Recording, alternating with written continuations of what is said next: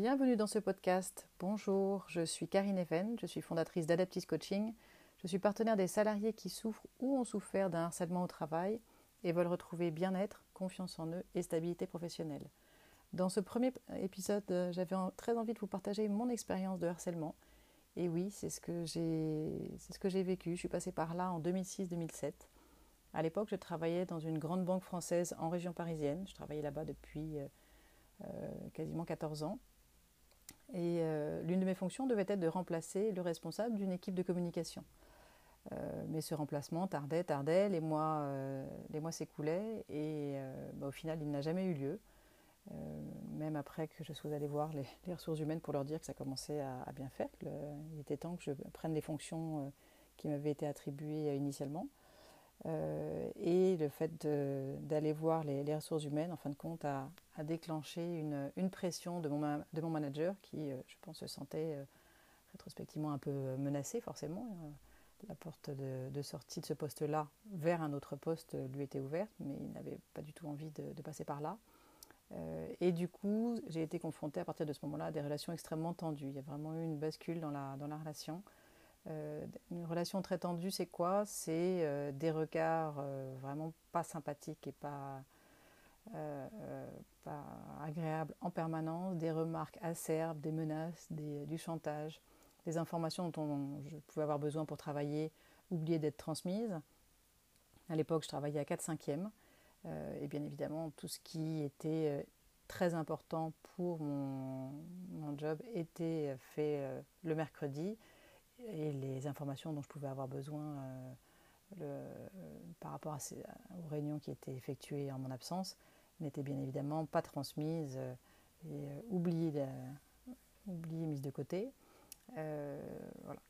plein de petites choses qui au départ, on se dit tiens, c'est bizarre, c'est pas très, pas très cool là, ce qu'il me fait. Il passe pas les infos, on est obligé de batailler, de perdre du temps à aller à la pêche à l'information. Et puis de pas très cool, ça a fini par devenir bah non là, c'est, ça commence à bien faire parce que c'est pas possible. Alors pourtant, j'ai l'impression de faire tout ce qu'il faut. Il y a peut-être quelque chose que je fais pas comme il faut. Alors euh, voilà. Après avoir euh, composé, patienté, que les mois se soient, euh, se soient égrenés une phase de, remise en question, de mais pourquoi est-ce que j'en suis arrivée là, qu'est-ce que j'ai fait, qu'est-ce qui ne va pas? Et progressivement, le temps passe, la confiance en soi commence à, s'effriter, le moral descend progressivement, et ça allait vraiment, vraiment pas fort. Vraiment, je commençais à, déprimer, euh, euh, à déprimer fortement. Euh, et déprimé tellement fortement que les personnes qui me connaissaient bien, savoir mon, entourage, mes proches, mes amis, ma famille, bah voilà, ça a été mon premier salut, c'est de m'aider à, réagir. Je me souviens très bien d'une image que m'a donnée une amie, elle m'a dit mais je crois que tu es dans une grande piscine et là tu es en train de couler à pic dans la piscine. Quand je vois ta tête, je me dis que tu es en train de couler à pic dans la piscine. mais quand vas-tu réagir pour taper du pied au fond de la piscine et remonter pour reprendre un petit peu d'air? Parce que là, tu, si tu continues comme ça, tu vas te noyer. Et cette image m'a énormément parlé. Euh, et à partir de ce moment-là, je, me dis voilà, effectivement, il faut que je fasse quelque chose. Ça peut, ça peut plus durer. Euh, je suis la énième à passer dans cette équipe et à souffrir de ce, personnage. Euh, les personnes précédentes étaient soit en arrêt maladie longue durée, soit avaient donné leur démission. Donc euh, voilà, euh, pas de, pas personnes qui vivaient euh, en direct cette expérience en même temps. et du coup, voilà, j'ai eu une envie de, faire quelque chose. Alors il se trouve qu'à l'époque, j'étais aussi enceinte de mon troisième enfant, donc ça a été mon, deuxième salut, puisque j'ai été arrêtée extrêmement tôt, j'ai été arrêtée à, quatre mois de grossesse, parce que mon médecin, lorsqu'il a vu mon état, il, a, il, a, décidé de m'arrêter extrêmement tôt. Euh, donc j'ai eu ce, repos obligé, euh, obligé mais salutaire, euh, qui m'a été, imposé à 4 mois de grossesse, au bout de vraiment de longs mois, quasiment une année de, harcèlement. Et du coup, j'ai profité de, de, ce repos pour prendre la décision d'entamer une procédure à l'encontre de mon harceleur. Voilà, ça, a été ça mon, mon coup de pied au fond de la piscine pour euh, commencer à réagir, commencer à m'en sortir et commencer à, tourner la page. Euh, voilà, dire stop, aller en parler, euh, entamer une procédure. Au départ, c'est juste dire à l'aide, est-ce qu'il y a quelqu'un à qui je pourrais parler? C'est aller voir les ressources humaines, c'est leur dire non, là c'est plus possible, c'est plus tenable. et c'est vraiment tendre la main et espérer que quelqu'un va attraper cette main pour, pour la sortir et sortir de la piscine si je reprends mon image de tout à l'heure. Euh, donc ça n'a pas été simple parce que euh, j'étais vraiment encore une fois persuadée que j'allais faire un, trait sur ma carrière dans cette entreprise. Euh, pas facile de récolter des preuves, pas facile de récolter des témoignages.